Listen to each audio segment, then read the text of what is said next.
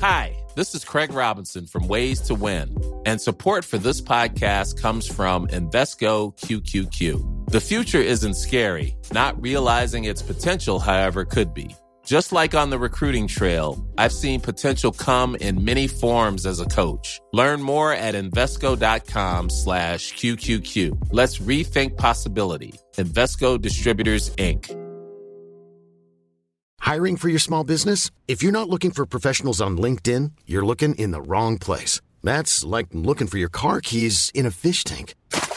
LinkedIn helps you hire professionals you can't find anywhere else, even those who aren't actively searching for a new job but might be open to the perfect role. In a given month, over 70% of LinkedIn users don't even visit other leading job sites. So start looking in the right place. With LinkedIn, you can hire professionals like a professional. Post your free job on linkedin.com slash people today. Since 2013, Bombas has donated over 100 million socks, underwear, and T-shirts to those facing homelessness. If we counted those on air, this ad would last over 1,157 days. But if we counted the time it takes to make a donation possible, it would take just a few clicks. Because every time you make a purchase, Bombas donates an item to someone who needs it. Go to bombas.com slash ACAST and use code ACAST for 20% off your first purchase. That's bombas.com slash ACAST, code ACAST.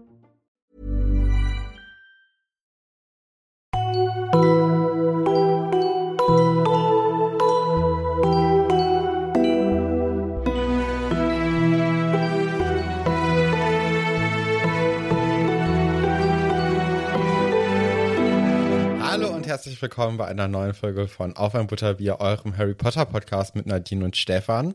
Wir sind im Jahr 2023 angekommen und starten direkt mit einem Knallerkapitel Hagrids Geschichte in das neue Jahr hinein. Wobei, so ein richtiges Knallerkapitel ist es jetzt auch nicht, oder Nadine? Nee, also meinen Notizen nach ja. Ich habe mir wirklich so viel aufgeschrieben, aber ähm, es ist jetzt Na, da bin ich gespannt, was da jetzt kommen wird, weil ganz großartiges, das wissen wir ja, ist ja klar.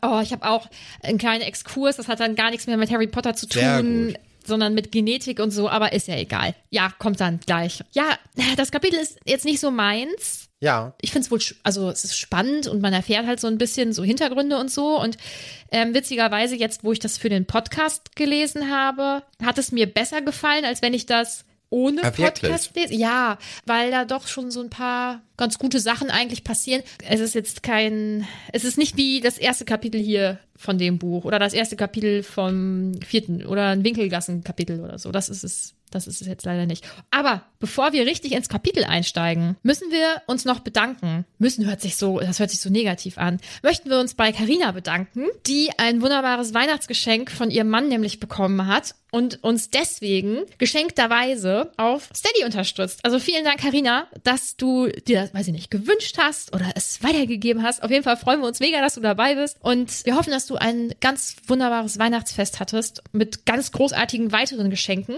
Ja, und hoffentlich gefällt dir deine, ich wollte schon sagen Patenschaft, das ist gar nicht wahr, dein äh, Steady-Abo bei uns. ja, das wäre ja auch noch was, dass wir uns selbst äh, verkaufen als Patenschaft, dass Leute Ja, oh. äh, wie dann- so ein Tier im Zoo Genau. dann irgendwie so eine kleine Plakette bekommen äh, mit, dem, mit ihrem Namen drauf und dann Oh. äh, Pate für den Monat Dezember bei Auf ein Butterbier. Ja, das fände ich richtig gut.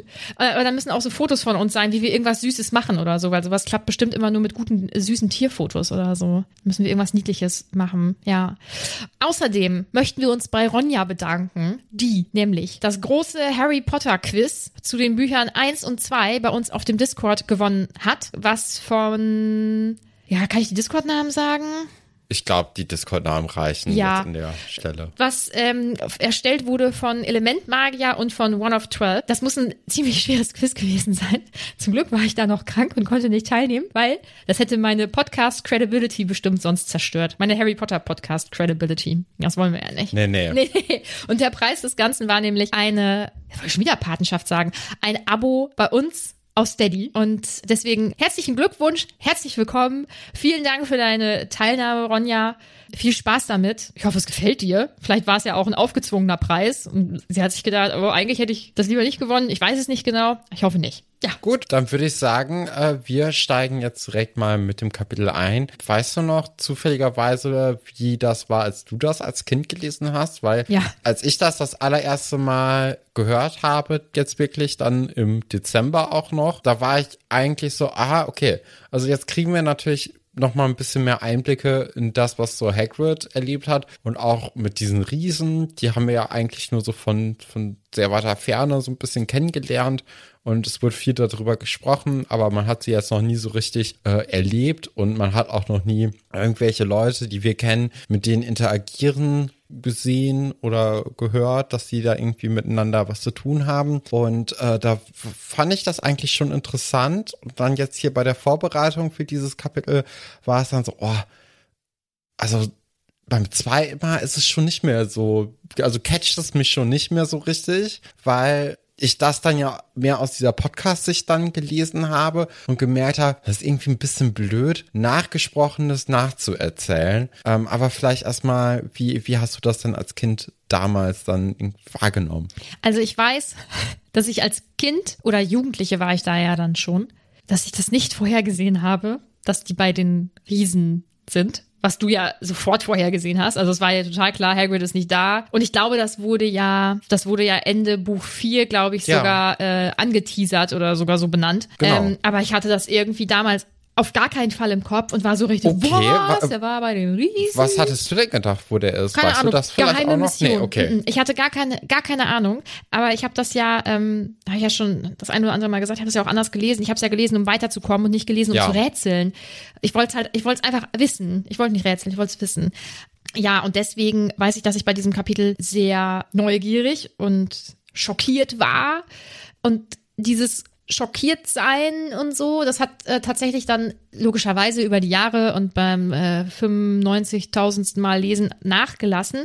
Jetzt habe ich ja schon gesagt, also habe ich es ja für, für den Podcast gelesen und dann lese ich die Kapitel einfach anders und ähm, ein bisschen intensiver teilweise auch. Und ich finde schon, dass da ähm, sehr viele sehr spannende und aufregende Infos drin sind. Da kommen wir dann halt später zu.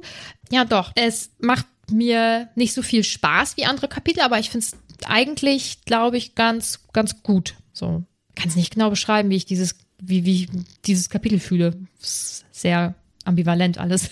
aber ja, für dich war es wahrscheinlich wenig überraschend, aber vielleicht diese Vorgehensweise und diese kleinen Geschichten und so. Und ich finde, das ist ein ganz gutes Kapitel für Bilder im Kopf. Also ich konnte mir viele Szenen ähm, sehr gut im Kopf vorstellen, wie dann der deutlich kleinere Hagrid und die deutlich kleinere Madame Maxime dahin gelaufen sind, die Sachen so vor sich halten oder auch nachts durch diese Höhlen kraxeln. Und ja, ich glaube, was, was mich da so abholt, ist tatsächlich dieser Größenunterschied, weil die ja normalerweise die großen Personen sind, aber da ja viel, viel, viel kleiner und in so einer sehr, in so einer sehr gefährlichen Situation. Ich glaube, das äh, fand ich irgendwie gut. Ja.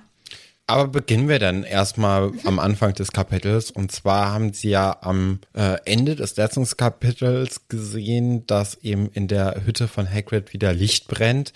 Und jetzt gehen sie erstmal den Tarnumhang und die Karte des Rumtreibers holen, damit sie eben wie immer so ein bisschen verdeckt durch das Schloss streifen können. Hättest du das gemacht? Ich hätte bis zum nächsten Tag gewartet. Ich bin eine Langweilerin. Oh, weiß ich nicht. Also, die sind ja schon sehr heiß darauf zu erfahren, was sein Hagrid jetzt so in der letzten Zeit gemacht hat. Und die freuen sich ja auch sehr auf ihn. Und im letzten Kapitel war das doch auch so, dass das so ein Tiefschlag eigentlich für alle war, oder? Dass Harry am Quidditch-Spiel gehindert wurde für immer jetzt. Und Ron hat ja sowieso irgendwie eine sehr ambivalente äh, äh, Verhältnis zu Quidditch, dadurch, dass er jetzt irgendwie so ein bisschen am struggeln ist dabei. Ich glaube, das tut denen einfach gut, dass jetzt so ein, so ein positiver Aspekt wieder in ihr Leben kommt. Und äh, die sind ja auch miteinander befreundet und ich glaube, die wollen das jetzt alles einfach, die wollen noch einen schönen Tagesabschluss irgendwie bekommen. Und von daher kann ich das schon ganz gut verstehen. Und die sind ja auch mit ihrem Tarnumhang und mit dieser Karte eigentlich bestens ausgerüstet dafür, dass da nichts passieren kann. Ja, ach, wenn ich einen ganz blöden Tag hatte oder irgendwas, was nicht so Schönes passiert ist oder so, dann bin ich ja eher ähm, totstellen. Das ist ja eher so meins. Also ich kann dann nicht sagen, oh, jetzt mache ich aber irgendwas Aufregendes stattdessen, sondern dann liege ich aufs Sofa und tue halt nichts und hänge irgendwie einfach nur doof rum. Also ich hätte es nicht gemacht. Außerdem hätte ich viel zu viel Schiss, weil klar sind die mit dem Umhang und mit dieser Karte halt mega sicher unterwegs, aber ich habe so einen, so einen sehr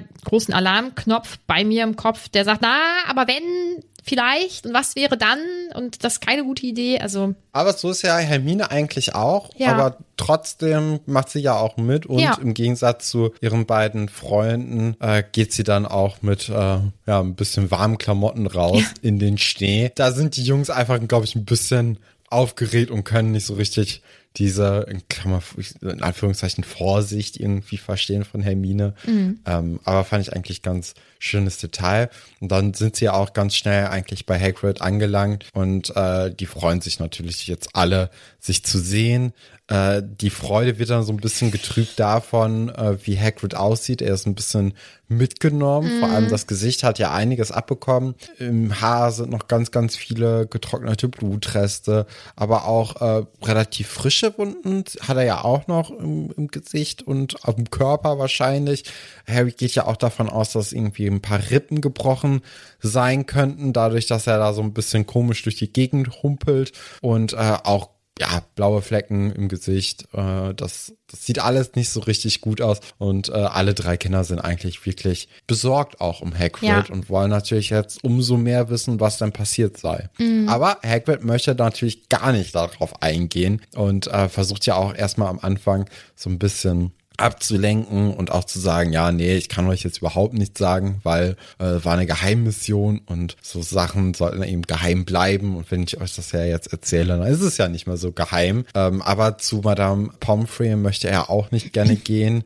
Wahrscheinlich ist da irgendwie nochmal was ganz anderes un geachtet von den Riesen irgendwie im Busch. Ähm, da kommen wir aber vielleicht später nochmal zu, oder? Ich denke ja. Mir tut das immer richtig weh, sowas zu lesen. Mhm. Ich kann mit Verletzungen von anderen sau schlecht umgehen und mir tut das immer so richtig doll leid.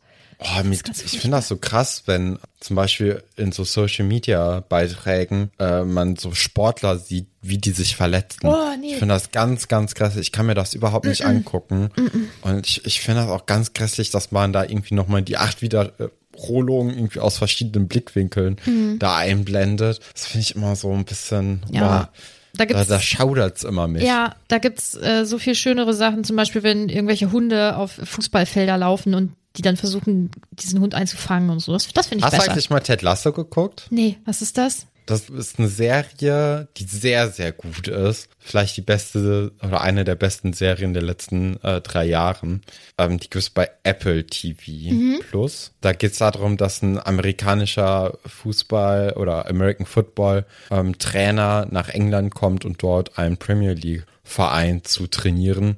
Aber das ist im Grunde genommen eigentlich nur der Aufhänger dafür, dass das so eine ganz angenehme und wirklich tolle Serie über ähm, Beziehungen aller möglicher Sorte eigentlich geht. Und äh, ist super geschrieben, super Schauspieler, ist einfach wirklich auch total lieb. Also, eine Wohlfühlserie. ja, Oh, das finde ich gut. da läuft auch ein Hund auf dem Platz. Das ist vielleicht ein Moment, der nicht ganz so wohlfühlmäßig ist. Oh mein Gott, stirbt der Aber- Hund? Oh, der Hund stirbt. Weißt du, wann ich. Aber ähm, damit wird auch gut umgegangen. Ja, klasse. Äh, wie heißt diese Serie mit äh, diesem Politiker mit Intrigen im Weißen Haus und so? House of Cards. Ja, genau.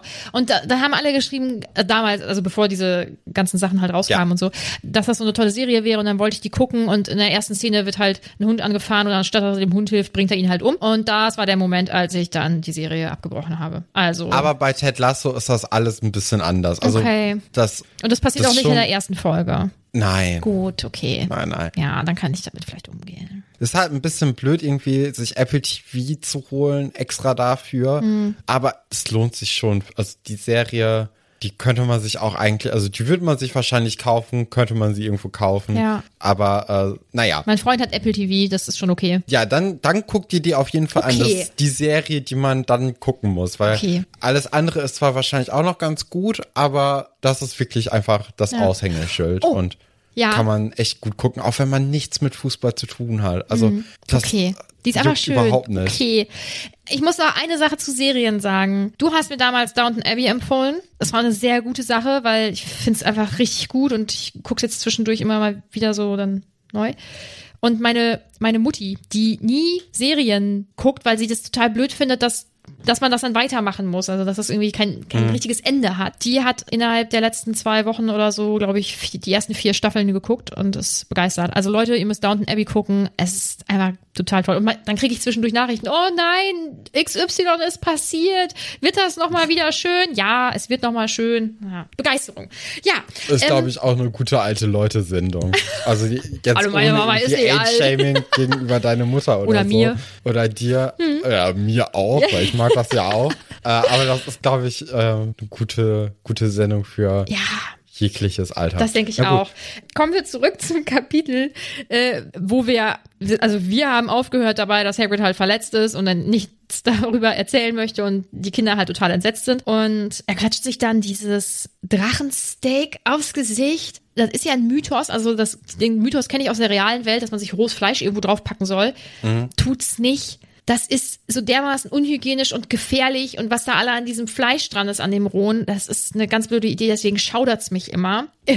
Also ich finde find sowieso, also selbst wenn das was bringen würde, fände ich diese Vorstellung, sich rohes Fleisch irgendwo draufzulegen, nicht cool. Ich hatte immer gedacht, das ist einfach nur dieser Kühleffekt, der da so so stark ist. Ja, ich weiß, ich weiß nicht, was, aber dafür müsste es ja tatsächlich dann auch kalt sein. Ich weiß es nicht. Ja, aber, aber allein Raumtemperatur ist ja schon abkühlend. Ja, ich weiß nicht, ich dachte, dass das noch irgendeine andere Wirkung haben soll, keine Ahnung, ja, aber. Ich, äh, jetzt bei diesem Drachensteak hatte ich auch das Gefühl, weil, weil es wird ja gesagt, so, ja, das ist doch bestimmt giftig und er sagt, ja, hoffentlich, weil deswegen habe ich es mir irgendwie geholt. Also, vielleicht ist da noch irgendwie was drin. Wir wissen ja auch, okay, wir können ja doch über, äh, über diese Verletzung reden und vielleicht so ein bisschen, also wird das noch behandelt, woran er da irgendwie ähm, verletzt wurde? Weil ich hatte das Gefühl, das sind keine Riesenwunden, weil hm. er, er meinte ja dann auch, dass das ungefähr einen Monat dauert, bis man da ist und bis man dann wieder zurück ist.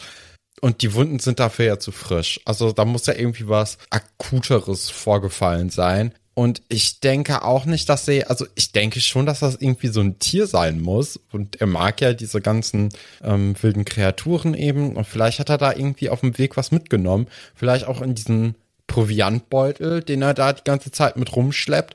Weil äh, was anderes könnte ich mir eigentlich fast gar nicht vorstellen. Man muss irgendwie wieder so eine, so eine wilde Kreatur sein. Es sind wahrscheinlich auch nicht die Testrale, die ja dann am Ende des Kapitels nochmal so ein bisschen anteast, dass er da was ganz Tolles irgendwie gefunden hat. Ähm, weil die sind ja dann wirklich zahm. Ja, mal gucken. Hm, mal gucken. Ich finde es gut, dass du ähm, deine Ausführung mit einer Frage begonnen hast und ich sie einfach auch gar nicht beantworten musste. das finde ich richtig gut. Also das ist in dem Fall tatsächlich gut.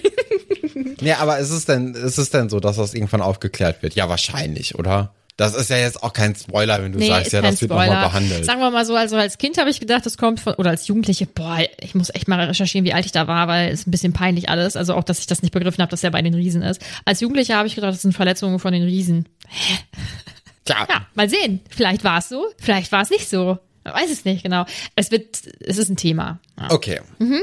Da bin ich doch mal gespannt ja. drauf. Ja, dann gibt's erstmal eine Tasse mhm. Tee und äh, es geht dann weiter oder es geht dann los mit der Geschichte und da wird dann auch noch mal so ein bisschen auch herausgestellt, dass Hagrid überhaupt nicht äh, weiß, was in den letzten Monaten passiert ist. Seit ja. Schulende eigentlich war er komplett von der Außenwelt abgeschnitten, weil bei so einer Geheimmission Tauben, die einem nach oder Eulen, die einem nachfliegen, nicht ganz so hilfreich sind.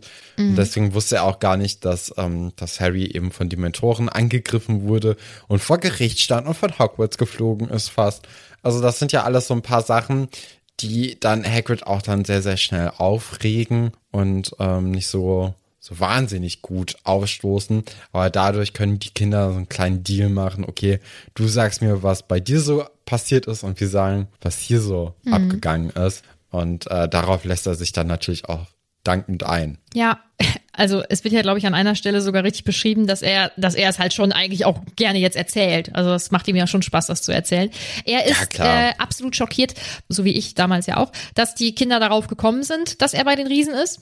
Tut dann auch sehr überrascht, kann offensichtlich auch wahnsinnig gut, gut lügen mit äh, was? Äh, wer hat denn gesagt, dass ich das mache? Äh, was? Äh, ja, klappt halt nicht so gut. was ich ganz süß finde, ist, dass er, dass er ja wirklich sehr aufgebracht zu sein scheint über die Sache mit Harry.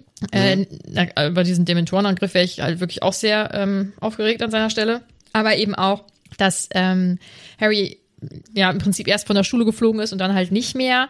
Und was ich auch äh, sehr auffällig finde, ist, Harry und Hermine scheint es nicht zu überraschen, dass äh, die alle überwacht werden. Ne? Also dass auch Hagrid mh, unter Beobachtung steht oder eigentlich im Prinzip alle Personen, die Dumbledore irgendwie nahestehen oder irgendwie äh, wo halt vermutet wird, dass die da irgendwas anstellen könnten.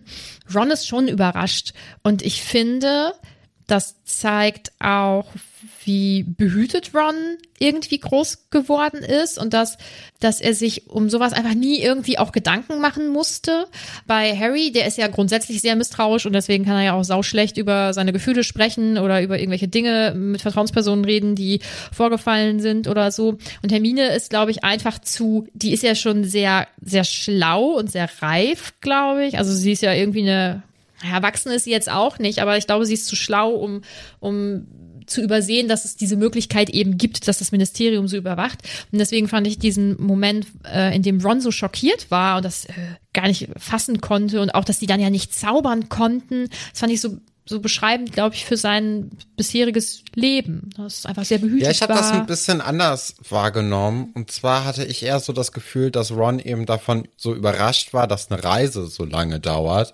Und ähm, er, er, ihm ist ja schon bewusst, dass sie alle überwacht werden. Also das ist ja in den vergangenen Wochen eigentlich ziemlich gut herausgekommen, finde ich. Und da war es dann eher nur so, ähm, er kennt eben dieses Reisen mit einem Portschlüssel oder mit einem mhm. Besen oder mit einem fahrenden Ritter oder sonst irgendwie, wo man ja in relativ kurzer Zeit sehr, sehr große Strecken überwinden kann. Und dann einen Monat lang irgendwie sich auf den Weg zu machen, um an einen Ort anzukommen das ist ja einfach gar nicht in seinem Leben bisher irgendwie mal vorgekommen, mhm. weil er ja immer nur mit MagierInnen irgendwie zu tun hatte, die natürlich auch immer nur so reisen. Und äh, für so eine Hermine und für so ein Harry, die ja auch das Muggelleben kennen, da ist das natürlich ein bisschen greifbarer, dass man für eine Reise auch schon mal ein bisschen länger braucht. Das ist vielleicht auch nicht ein Monat unbedingt, aber auf jeden Fall ein bisschen, bisschen mehr Zeit. Vielleicht ja. eine Mischung aus beiden. Ja, kann sein, weil also es gibt hier die Stelle, da, da fragt Ron eben wegen ähm, des Portschlüssels, warum die sich nicht sowas genommen haben. Und dann sagt Hagrid, wir werden beobachtet, Ron. Und dann fragt Ron, was soll das heißen? Also ich glaube, ihm ist zumindest dieses Ausmaß nicht ganz bewusst und was es auch, was es für Konsequenzen sein. hat. Eben dieses lange Reisen und Reisen ohne Magie, ähm, um nicht aufzufallen und so, ne? Ja. Ja, da habe ich auch noch mal so ein bisschen drüber nachgedacht, beziehungsweise mir ist da jetzt erstmal so wirklich in den Sinn gekommen, wofür denn dieses Trimagische Turnier im letzten Buch dann wirklich da war also zwar wurde das auch am Ende schon aufgelöst eigentlich, dass eben diese, diese Verbindung untereinander äh, irgendwie größer werden sollen, dass man sich eben mit den anderen äh, Schulen auch irgendwie gut stellt und dass man da dann auch mehr Leute für den Voldemort-Kampf irgendwie zu sich holt.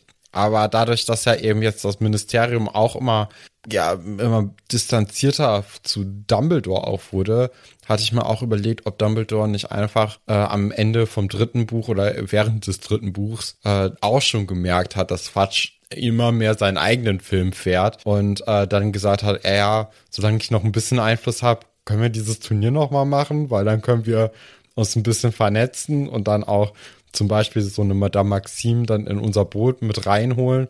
Und dann haben wir da schon mal so wenigstens irgendwelche Unterstützer, äh, die wir, die wir gewinnen können, bevor Fatsch halt komplett abdreht.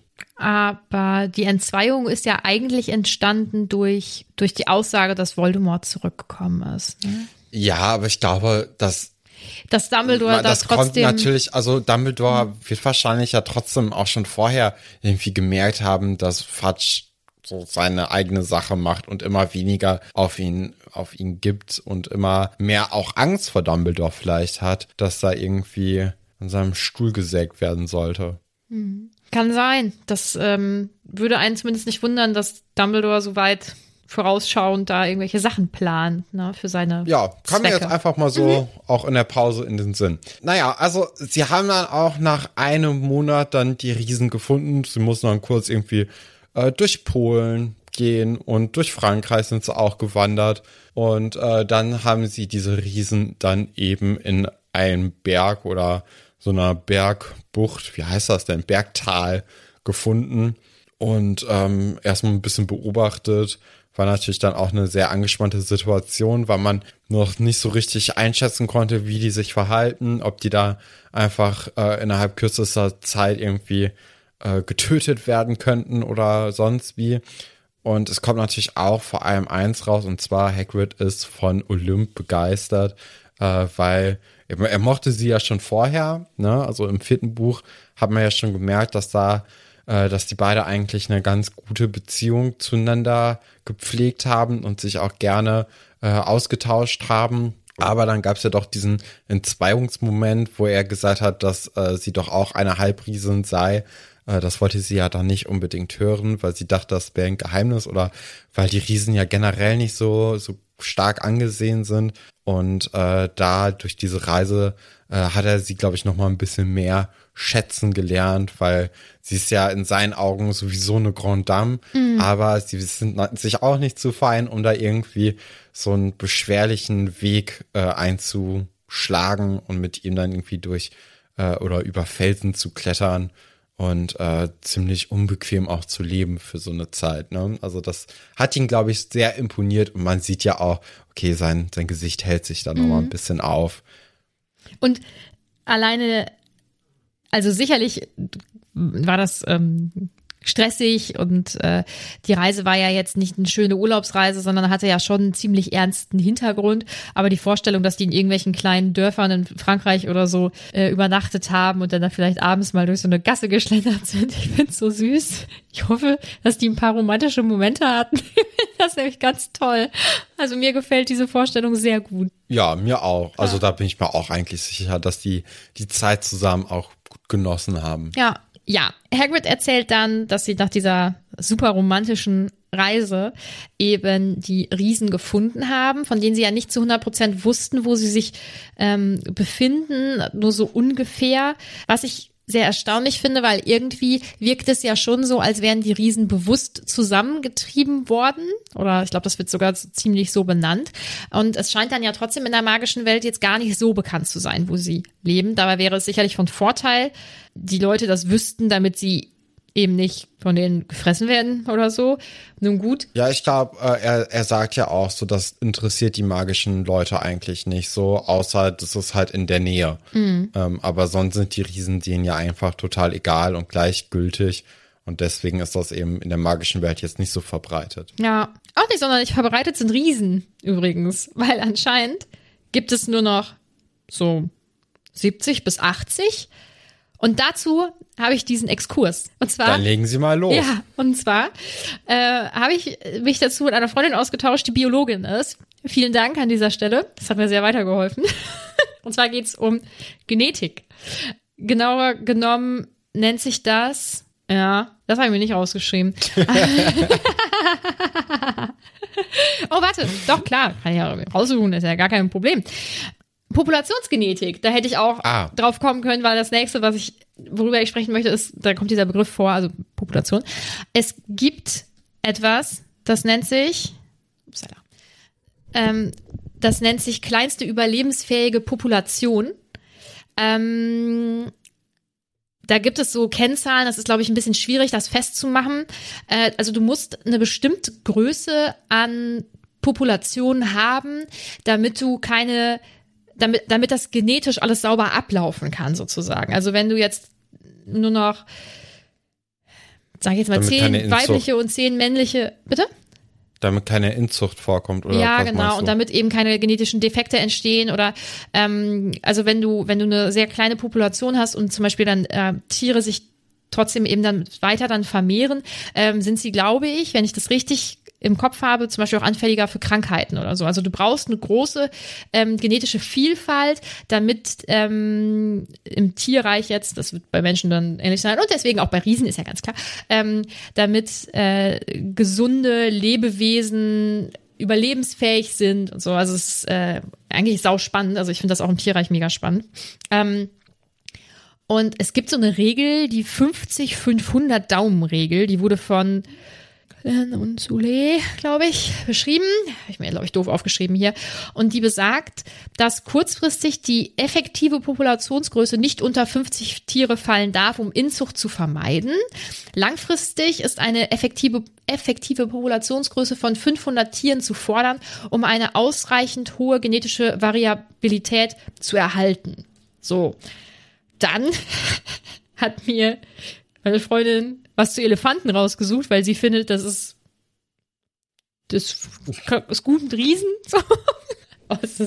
Sorry Leute, aber ich fand es spannend.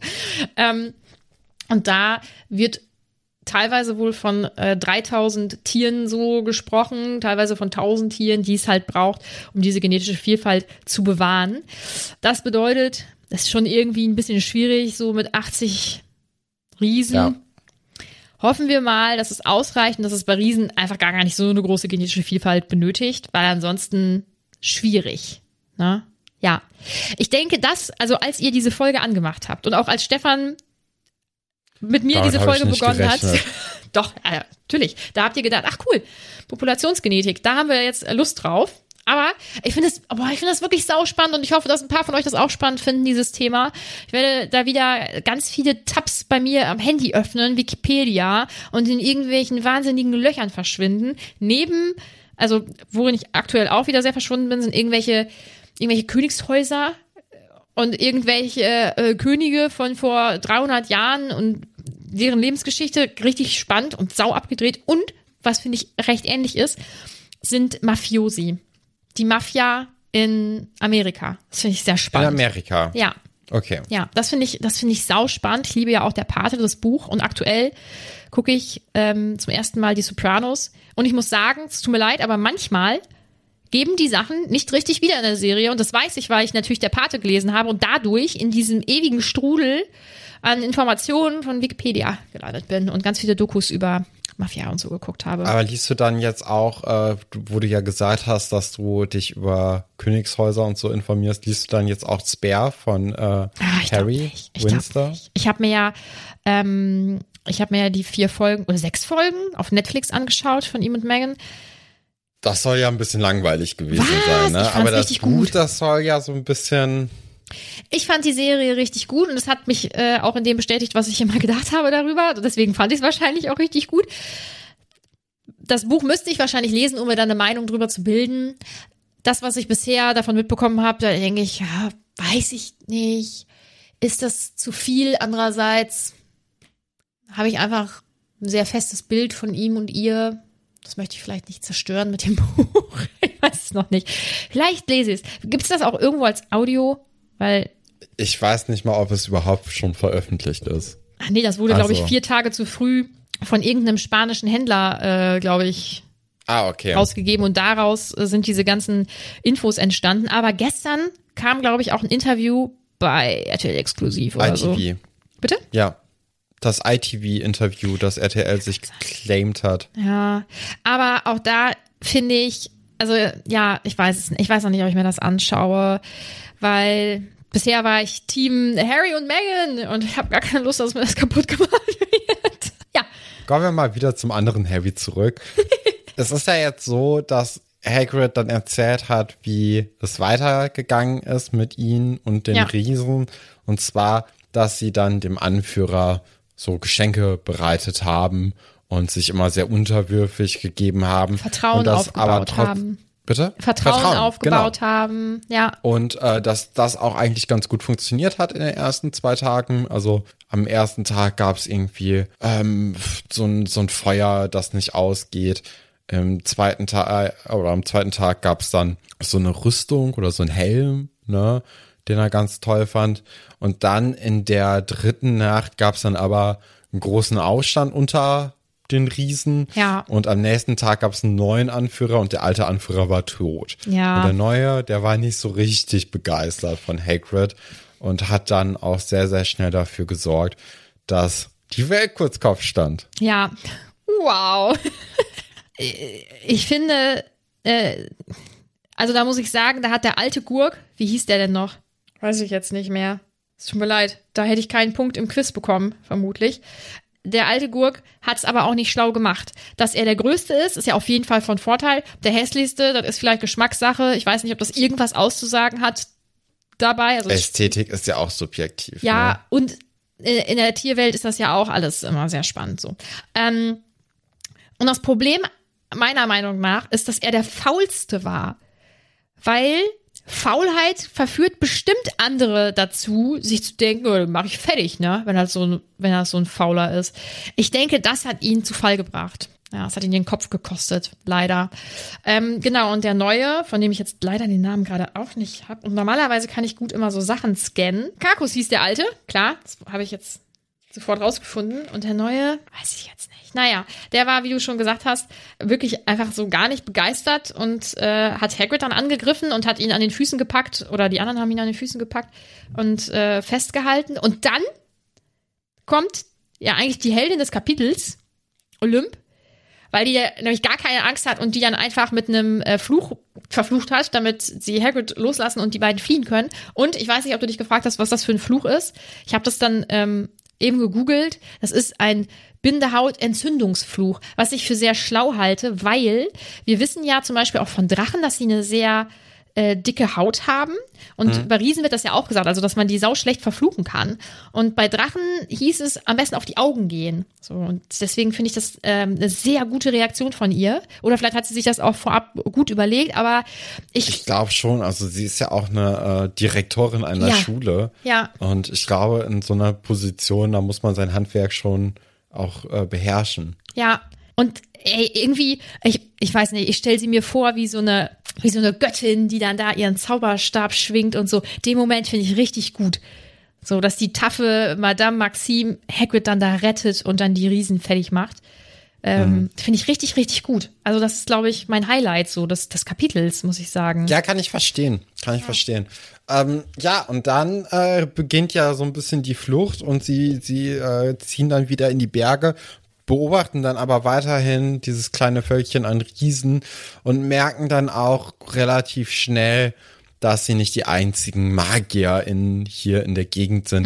Denn dann kommen die Todesser, unter anderem äh, McNair, äh, den wir ja auch schon dadurch kennen, dass er der Henker des Ministeriums ist. Und ähm, ja, also mit denen ist eigentlich dann äh, eine neue Allianz zwischen Riesen Ja. und Zauberer am Entstehen. Und sie sehen das sehr kritisch und wollen aber trotzdem nicht aufgeben. Und ja, auch vorher sie- schon nicht, ne? Genau. Das finde ja. ich echt gut. und äh, ziehen dann eben in die Höhlen, um dort die Verwundeten, die eben äh, ja es nicht geschafft haben, bei dem äh, zweiten Anführer irgendwie zu bleiben oder auch vielleicht keine Lust darauf hatten, ähm, da dann ein bisschen die zu verarzten und die auf die eigene Seite zu locken. Das waren so ungefähr sechs, sieben Riesen, was natürlich dann auch in Relation ein bisschen mau ist, ne? vor allem wenn man dann denkt, okay, die anderen, die 90 Prozent äh, der Riesenpopulation sind dann vermeintlich eher dann auf äh, Voldemorts Seiten. Äh, das wird schon ein bisschen, ein bisschen knapp. Ähm, aber da bin ich mir gerade gar nicht sicher, ob dann nicht doch, doch die Höhlenverwundeten dann nochmal überfallen danach, ne?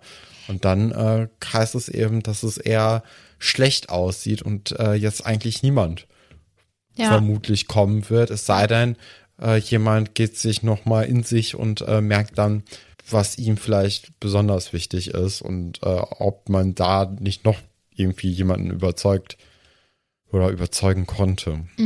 Also erstens finde ich es richtig krass, dass die zwei nachts in Höhlen von Riesen gegangen sind, von denen sie auch gar nicht wussten, wie sie jetzt auf Mhm. Ja, sie reagieren mutig, werden. ne? Ja, total. Und da, da habe ich mir als Kind irgendwie oder als Jugendliche nie Gedanken drüber gemacht. Ähm, das ist mir jetzt beim Lesen das erste Mal dann bewusst geworden, dass das schon eine richtig dolle Aktion ist. Ähm, und irgendwie von Hagrid finde ich das irgendwie, das hört sich vielleicht doof an, aber nachvollziehbarer, weil er mit Dumbledore ja so dicke ist. Bei Madame Maxime habe ich irgendwie so ein bisschen das Gefühl, müsste sie ja nicht. Also sie, sie ist ja auch Dumbledore nichts schuldig, in Anführungsstrichen. Sie macht das ja, ähm, auch, auch Hagrid wird das aus den richtigen Gründen machen, aber sie macht das ja aus äh, Überzeugung. Weil Ja. sie weiß, das ist das Richtige und das ist wichtig und das wird sonst alle betreffen, wenn, ähm, wenn Voldemort ähm, die Macht zurückerlangt oder die Macht äh, an die Macht gelangt. Ja, dann äh, finde ich es ich finde es einfach auch schlau, dass ihnen klar ist, ah, okay, da sind, sind jetzt nicht alle unter dem neuen Gurk, sondern einige haben sich halt auch versteckt und mit denen kann man vielleicht noch sprechen. Ähm, was ja dann auch offensichtlich im ersten Moment eigentlich ganz gut funktioniert hat. Und na klar, jetzt wurden dann diese äh, paar Riesen über, überzeugt, in Anführungsstrichen, äh, nicht mehr mit ihnen zu sprechen und zu ihrer Gang quasi zu halten. Ähm, trotzdem denke ich, ist das ja eigentlich eine gute Sache. Manchmal muss ja auch einfach nur ein Floh ins Ohr gesetzt werden. Und selbst wenn Genau. einem dann verboten wird, darüber zu sprechen oder irgendwie Kontakt irgendwohin aufzubauen oder so, der Gedanke ist ja vielleicht trotzdem schon mal da. Und ich glaube, dass ähm, sie oder Hagrid, also ich weiß jetzt nicht, wie Madame Maxim das sieht, aber ich glaube, dass Hagrid diese ganze Operation nicht so erfolgreich fand. Äh, und ich denke, das ist ja immer gemessen daran, was wie man das vielleicht interpretiert. Ähm, na klar, wäre es schöner gewesen, wenn die jetzt da 80 Riesen gehabt hätten, die gesagt hätten, ja, das finden wir super hier mit Dumbledore, wir unterstützen den auf jeden Fall im Kampf. Aber es ist ja auch ein Erfolg, dass sie überhaupt mit denen sprechen konnten und dass das vielleicht einige ja aufgeschnappt haben. Ja, vor allem ist es, glaube ich, auch ganz gut, dass sie, ähm, dass sie das noch mitbekommen haben, diesen Sturz von dem ersten Anführer und auch, dass die äh, Todesser da eben dann auch waren und irgendwie mit denen geredet haben. Weil hätten sie das natürlich nicht mitbekommen, dann gäbe es ja immer noch irgendwie so die Möglichkeit des Verrats dann im Nachhinein, sodass die Riesen erstmal sagen, okay, äh, wir schießen euch uns an und dann äh, kommen die Todesser und man sagt von denen vielleicht auch nochmal Geschenke ein und sagt dann, ja, nö, pff, bei euch sind wir dann doch lieber. Und Hagrid und Dumbledore wissen dann überhaupt nicht, was, äh, wo die jetzt wirklich stehen oder sie, ähm, sie glauben vielleicht sogar daran, dass sie immer noch bei äh, auf, auf der eigenen Seite sind, dabei sind sie schon wieder bei den anderen. Also von daher ist das vielleicht eigentlich eine ganz gute Ausgangslage jetzt, in der man sich befindet. Äh, das müssen wir dann einfach mal abwarten. Äh, es wird dann ja auch noch ganz kurz über Hagrids Mutter geredet, aber die ist schon länger tot und dann äh, will man gerade weiter erzählen, als es dann aber schon klopft und alle sind natürlich ein bisschen verwirrt und auch in Panik.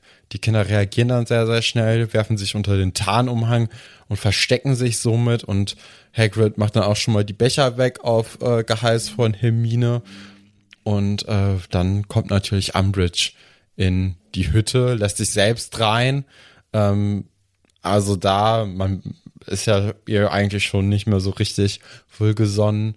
Ähm, und das untermauert das natürlich jetzt alles hier nochmal ein bisschen mehr, ne? Und ich finde das richtig furchtbar, dass sie einfach reingeht, weil das ist kein Klassenzimmer, das ist kein, kein öffentlicher Raum Nö, das ist irgendwie. ein- das, das ist ist ein sein privater- Zuhause. Ja. ja. Und sie geht da rein und dann guckt sie in die Schränke und guckt unters Bett und so. Ich verstehe ja, warum sie das macht, weil sie eben die Vermutung hat, dass da jemand ist, der da nicht sein sollte. Aber es ist halt trotzdem sein Zuhause. Und ich hätte es ganz großartig gefunden, wenn Hagrid sie irgendwie hätte abhalten können. Aber dafür ist er auch ähm, zu überrumpelt und ich glaube, er ist einfach auch ein bisschen naiv. So insgesamt. Das merkt man ja auch. Der kennt sie ja auch gar nicht. Ja. Ne? Also er weiß zwar auch, dass er äh, auch in Hogwarts wahrscheinlich überwacht wird, aber er kann sich, also obwohl vielleicht sogar das nicht mal. Also er, er hat ja überhaupt nicht mitbekommen, was in den letzten Monaten eben hier los war. Und er, ich glaube, er rechnet auch nicht damit, dass Dumbledore die Hoheit der Schule so ein bisschen verloren hat. Und äh, von daher ist er da, glaube ich, auch einfach ein bisschen überrumpelt. Ähm, was ich mich noch gefragt habe, ist, wie sieht das eigentlich mit dem Tarnumhang, den der Orden des Phönix mal gehabt hatte, äh, aus? Hat denn jetzt auch das Ministerium und dann auch vielleicht sogar Umbridge und ist dadurch dann oft, jetzt nicht unbedingt hier, aber dann in so Situationen, wo sie dann ein bisschen mehr mitbekommt, als sie es eigentlich dürfte? Das weiß ich nicht. Also das weiß ich wirklich nicht. Das ist nicht so dieses, Okay. das weiß ich nicht, sondern das weiß ich nicht. Nee, weil äh, als, als hier der eine Typ ja festgenommen Ja. worden ist, da hat er ja den Tarnumhang verloren.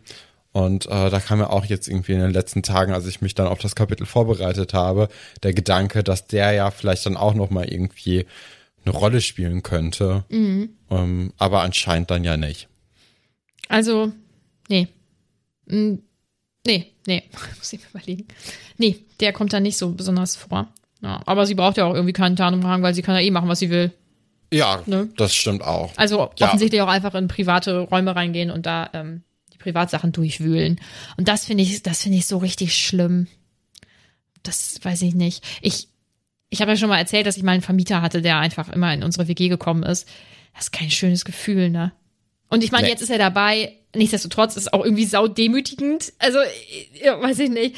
Ich find's richtig Ja, komisch. ist auch einfach unhöflich. Ich finde das auch immer bei so Sachen wie beim perfekten Dinner oder bei Shopping. Queen, als ich das früher geguckt habe, fand ich das auch schon. Natürlich ist es interessant, ne? Muss man ja auch sagen, aber ist auch einfach mega unhöflich Ja. und ganz, ganz komisch. Ja, und warum? Also, ich denke mir, kann man, haben die keine spannenden Gespräche sonst, die man zeigen kann oder so? Und stell dir mal vor, die finden die Schublade. Die Rummelschublade, die einfach keiner öffnen sollte. Das finde ich, das finde ich so unangenehm. Vor allem es, da auch im Schlafzimmer. Ja. Das ist ja, naja, aber auch- da kommen wir auch- jetzt wieder vom Thema ab. ja, warte, ich möchte nur sagen, bei Shopping Queen können die Leute bitte aufhören, einfach Klamotten von den Leuten anzuziehen. Ich find's ganz, nein, ich will das nicht. Naja, so. Das macht äh, Umbridge zum Glück, Umbridge zum Glück nicht. Also sie zieht keine Klamotten von Hagrid an. Ähm, sie redet halt schon mit ihm, sie redet einfach herablassend mit ihm irgendwie. Ähm, ja, es ist furchtbar unangenehm. Sie möchte halt auch von ihm wissen, wo er war und hat halt ähm, die gleiche Vermutung wie die Kinder ja vorher nun mal auch, die richtige Vermutung, dass er, ähm, dass er bei den Riesen war und versucht ihn da, glaube ich, auch zu überrumpeln. Und Hagrid ist Ja, da. ich finde, er macht es schon ganz in Ordnung Ja. dann irgendwie. So am Anfang hat er so ein bisschen Probleme mit dem Lügen, aber dann ähm, glaube ich auch, dass das schon was Einstudiertes war, dass er gesagt hat, nee, ich war in Frankreich Urlaub machen. Also ich glaube, das ist schon so etwas, was er, wo er ein bisschen länger schon dran gesessen hat an den Sätzen. Mhm. Ja, zum Und Glück. dadurch, mh, Ja. also dadurch ist das ein bisschen sicherer und ja, ich meine, der Verdacht ist da. Im Endeffekt wissen die eh alle, was abgegangen ist. aber Aber man kann es jetzt erstmal ja nicht, äh, nicht nachweisen. Ja. Von daher. Ja. Und ich glaube, dass er grundsätzlich schon damit gerechnet hat, dass er gefragt wird, ähm, wo er war und was er gemacht hat. Aber äh, ich glaube, dass er natürlich nicht damit gerechnet hat, dass er am Abend seiner Rückkehr von einer Person überfallen wird, die in, Ja. in seine privaten Gemächer einfach eintritt und dann ausgefragt wird. Also ich könnte mir schon vorstellen, dass er sich das auf jeden Fall zurechtgelegt hat, dass er jetzt auf jeden Fall trotzdem überfahren war und deswegen an der einen oder anderen Stelle vielleicht etwas unsicher geantwortet hat. Nichtsdestotrotz fand ich ähm, ihn eigentlich auch recht souverän. Und ich lese mir manchmal so Forenbeiträge oder so zu bestimmten Kapiteln oder, oder Szenen oder so durch. Und ähm, da äh, haben so viele geschrieben, dass äh, er sich, dass er das so doof gemacht hätte und sich so doof angestellt hat und so. Und ich finde das gar nicht, vor allem für seine Verhältnisse. Ich finde es eigentlich ganz, ganz gut. Relativ. Kann natürlich auch sein, dass äh, Umbridge vorher so ein bisschen gelauscht hat an der Tür, ne? Und dadurch dann eben weiß, dass er bei den Riesen war. Aber dann hätte sie auf jeden Fall ganz sicher gewusst, dass da jemand ist. Ne? Ah ja, Ich glaub, hat sie dann- doch gesagt. Ja, aber ich ich habe glaub- doch Stimmen gehört. Aber ich glaube, dann wäre sie richtig, richtig rein. Also dann wäre, sie hätte ja auch die Tür aufsprengen können oder so. Weißt du? ja, also Ich glaube, dass sie, dass sie dann ja auch ich schon. glaube, ich glaub, die hat einfach nicht damit gerechnet, dass da irgendwelche Kinder eben so einen Tarnumhang Mhm. haben. Ja. Und das ist vielleicht so der Punkt. Und Ja. ich, ich bin auch ein bisschen verwundert, dass die Kinder nicht äh, die Karte des Rumtreibers auch die ganze Zeit irgendwie offen auf dem, äh, auf dem Tisch hatten, weil das, also, ne? Hätte Mhm. Ja, ja, schon wobei- irgendwie. Da haben sie wohl einfach echt nicht mit gerechnet, ne? Nee, aber wenn man die ja schon mitnimmt, dann kann man die auch einfach auf dem Tisch liegen lassen und dann einfach mal so offen liegen, also, ne, damit man weiß, was denn so in der Nähe so ist. Mhm. Naja. Ja, schwierig, schwierig. Ähm, ja, und dann geht's noch so ein bisschen, als Umbridge dann wieder weg ist, ne, die äh, hat natürlich auch die, die Spuren im Schnee gesehen und weiß deswegen, dass er auf jeden Fall wer sein muss, zusätzlich zu den Stimmen. Ähm, aber als sie dann wieder abgezogen ist, äh, redet nochmal Hermine eindrücklich auf, äh, auf Hagrid ein, dass er doch bitte seinen Unterricht besonders gut vorbereiten muss, denn bald steht schon der erste Unterrichtsbesuch von Umbridge bei Hagrid an. Und ähm, Hermine weiß ja auch, dass da im Unterricht ein paar Schwächen sind bei Hagrid, aber der möchte davon ja gar nichts hören. Der hat schon eine ganz besondere Tierart im Kopf, mit denen er, also äh, um die es in den nächsten Stunden gehen soll. Das sind dann wahrscheinlich die Testrale, ne? also so wie das hier eingeführt wird und auch äh, im gesamten Buch eigentlich schon eingeführt wird. Und ich glaube, er sagt ja auch, dass das hier die einzige zahme oder un ungefährliche Herde ist in ganz England. Und äh, das haben wir auch schon von Raue Pritsche eigentlich gehört, dass Hagrid die ja ganz gut hinbekommen hat. Ähm, von daher wird es dann im nächsten Kapitel um Testrale auch gehen, denke ich mal. Das wird ja vielleicht ganz interessant werden. Vielleicht liegst du ja auch komplett falsch. Das werden wir vielleicht im nächsten Kapitel erfahren. Ja, Hermine ist auf jeden Fall sehr entschlossen, Hagrid das ein bisschen zu überzeugen. Mal sehen, Aber mal sehen. Da, da rennt sie auf geschlossene Türen ein. Also Ich denke auch. Ja. Ähm, dann erü- erübrigt sich meine Frage, ähm, was Hagrid wohl zeigen wird. Was denkst du denn, wie die Unterrichtsinspektion laufen wird? ja, nicht gut, oder? Also das wird ja jetzt schon sehr überraschen, wenn jetzt Hagrid auf einmal, obwohl es könnte natürlich auch sein, dass er sich von Olymp ein paar Tipps abgeholt hat. Pädagogische meinst du? Ja, so didaktisch eher. Aber nee, ich glaube schon, dass das nicht so gut laufen wird. Und deswegen wird auch sein Job in Gefahr sein, so wie auch Trelawneys. Das sind ja schon die schwächsten Glieder im Kollegium, was jetzt den Unterricht angeht.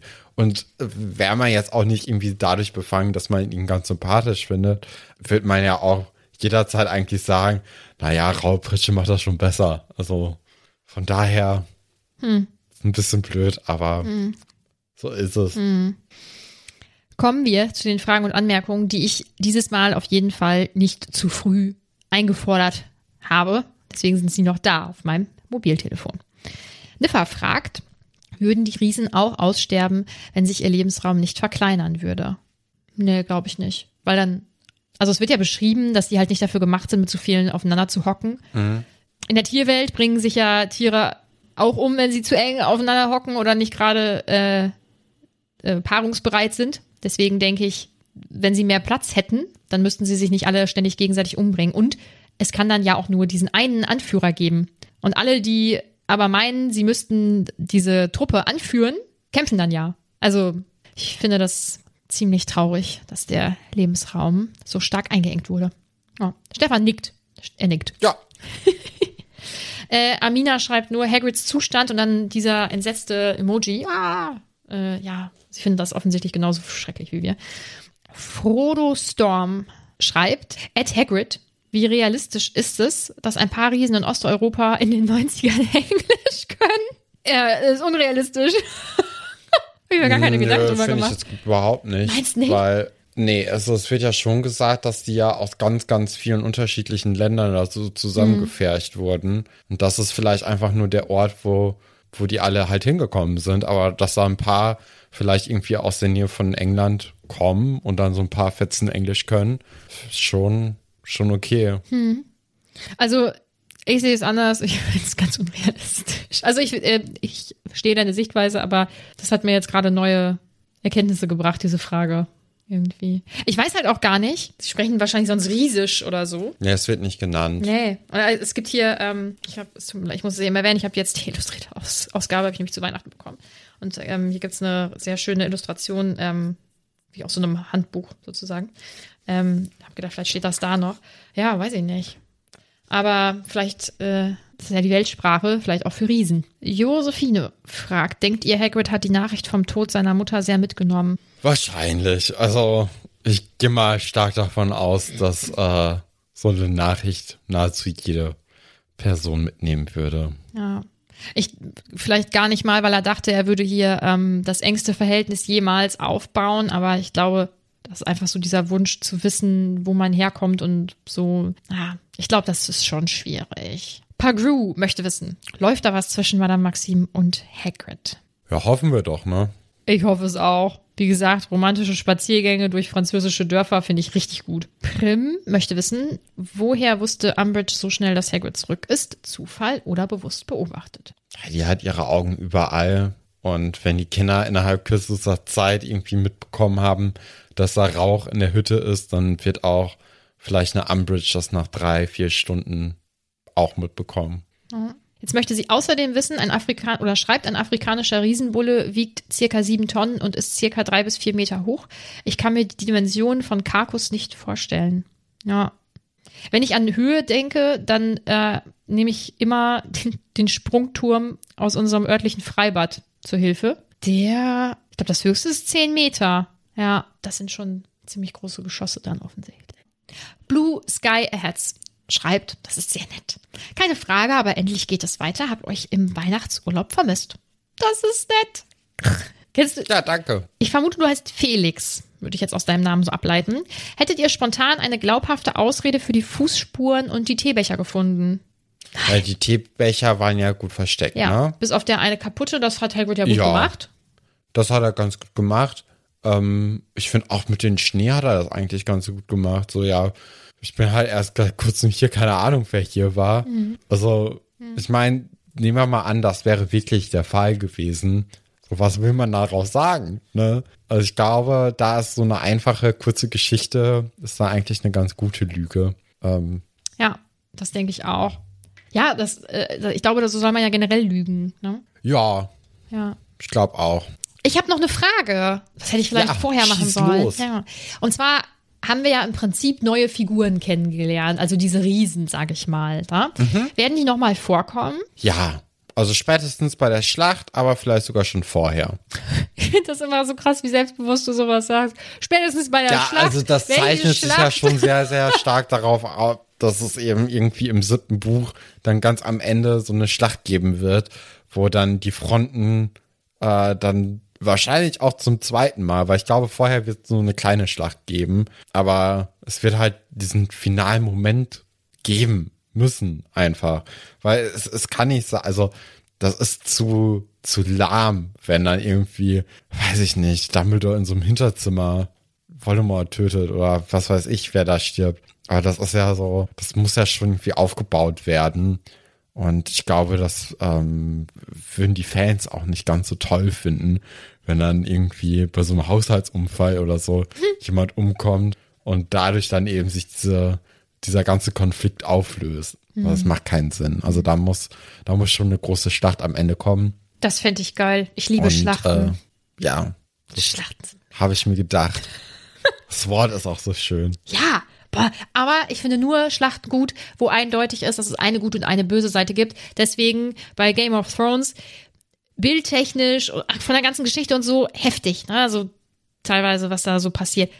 Aber da gibt es für mich nicht die gute und die schlechte Seite. Bei Herr der Ringe, Orks, schlechte Seite. Ganz klar. Tötet sie alle. So, das finde ich richtig geil. Da kann ich richtig drin aufgehen. Aber, ja, schwierig, wenn dann, ja, wenn das, wenn das nicht so eindeutig ist. Ja, naja, also wieder kleiner Exkurs hier gewesen. Top und Flop. Oh, ich glaube, ich, glaub, muss da meinen haben wir Top beide die ändern. gleichen äh, Personen, ne? Also ich, ich würde einfach mal Top Olymp sagen Ja. Ja. und äh, Flop Umbridge. Ja. Also das ist das, äh, das Kapitel hatte nicht so viele Personen und es passiert ja auch nichts, außer dass Hagrid diese Geschichte eben erzählt und am Ende kommt kurz Umbridge vorbei und macht sich noch mal kurz Ja. unsympathisch. Also das ist ja Naja, also, ich hatte beim Top zuerst Hagrid, aber vor allem, also ich habe zwischendurch schon hin und her überlegt und habe mich dann irgendwie für Hagrid entschieden. Ich denke einfach, weil der süß ist, aber der eigentliche Top ist Olymp. Weil sie, was ich einfach schon vorhin gesagt habe, weil sie ist ja nicht, sie hat nicht so die krasse Verpflichtung, es zu tun. So, sie macht das aus noch richtigeren Gründen vielleicht als Hagrid. Und dass sie halt einfach so krass drauf ist und die da fertig macht und so. Richtig cool, Olymp, richtig cool. Flop habe ich einen anderen. Ich verstehe aber deinen Den Flop, ich finde den auch richtig, richtig gut. Ich habe die Todesser genommen. Also die zwei, die dann da hingegangen sind. ja. Ja. Warum? Ja, weil das scheiße ist. Ah, Weil das sind die okay. Bösen. Das soll, Ja. Ich finde das nicht gut, dass die der Meinung sind, dass sie auf der richtigen Seite stehen, weil das tun sie nicht. Das ist doch klar. So, und deswegen habe ich Todesser genommen, weil sie dann da auch den Plan vereiteln und richtig kacke einfach. Finde ich gut. Seid doch einfach gute Menschen. Seid ihr nicht, deswegen habe ich die genommen, weil im Verhältnis, also ich finde das von Umbridge, die ist ja sowieso schlimm, klar. Diese völlige Ignoranz gegenüber Hagrids Privatsphäre richtig schlimm. Ins Verhältnis gesetzt finde ich das aber weniger schlimm, als Riesen überzeugen zu wollen, für die, für die dunkle Seite zu kämpfen. So. Deswegen Todesser. Kannst du damit leben? Ja, klar. Ja, das Klar. ist gut. Gut. Ja, kommen wir zum letzten Punkt, Kapitel 21, das Auge der Schlange. das deutet ja wieder mal auf so Slytherin-Einfluss irgendwie hin.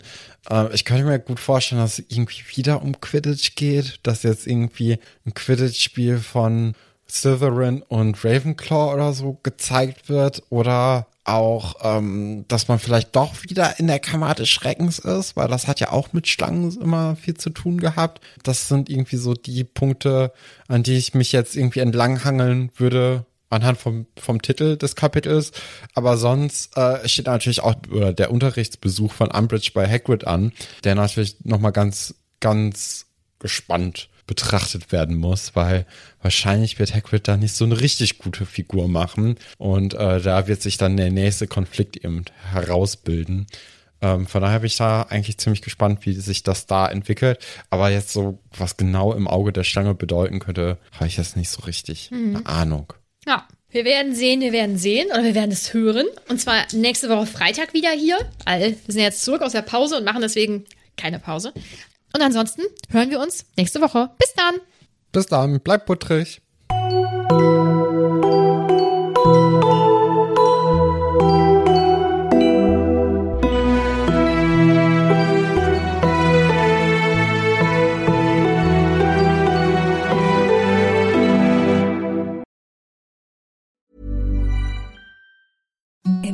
The softest sheets you've ever felt. Now imagine them getting even softer over time. That's what you'll feel with Bowl and Branch's organic cotton sheets. In a recent customer survey, 96% replied that Bowl and Branch sheets get softer with every wash. Start getting your best night's sleep in these sheets that get softer and softer for years to come. Try their sheets with a 30-night guarantee. Plus, get 15% off your first order at bowlandbranch.com. Code BUTTERY. Exclusions apply. See site for details.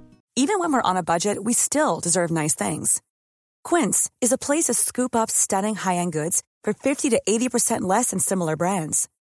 They have buttery soft cashmere sweaters starting at $50, luxurious Italian leather bags, and so much more.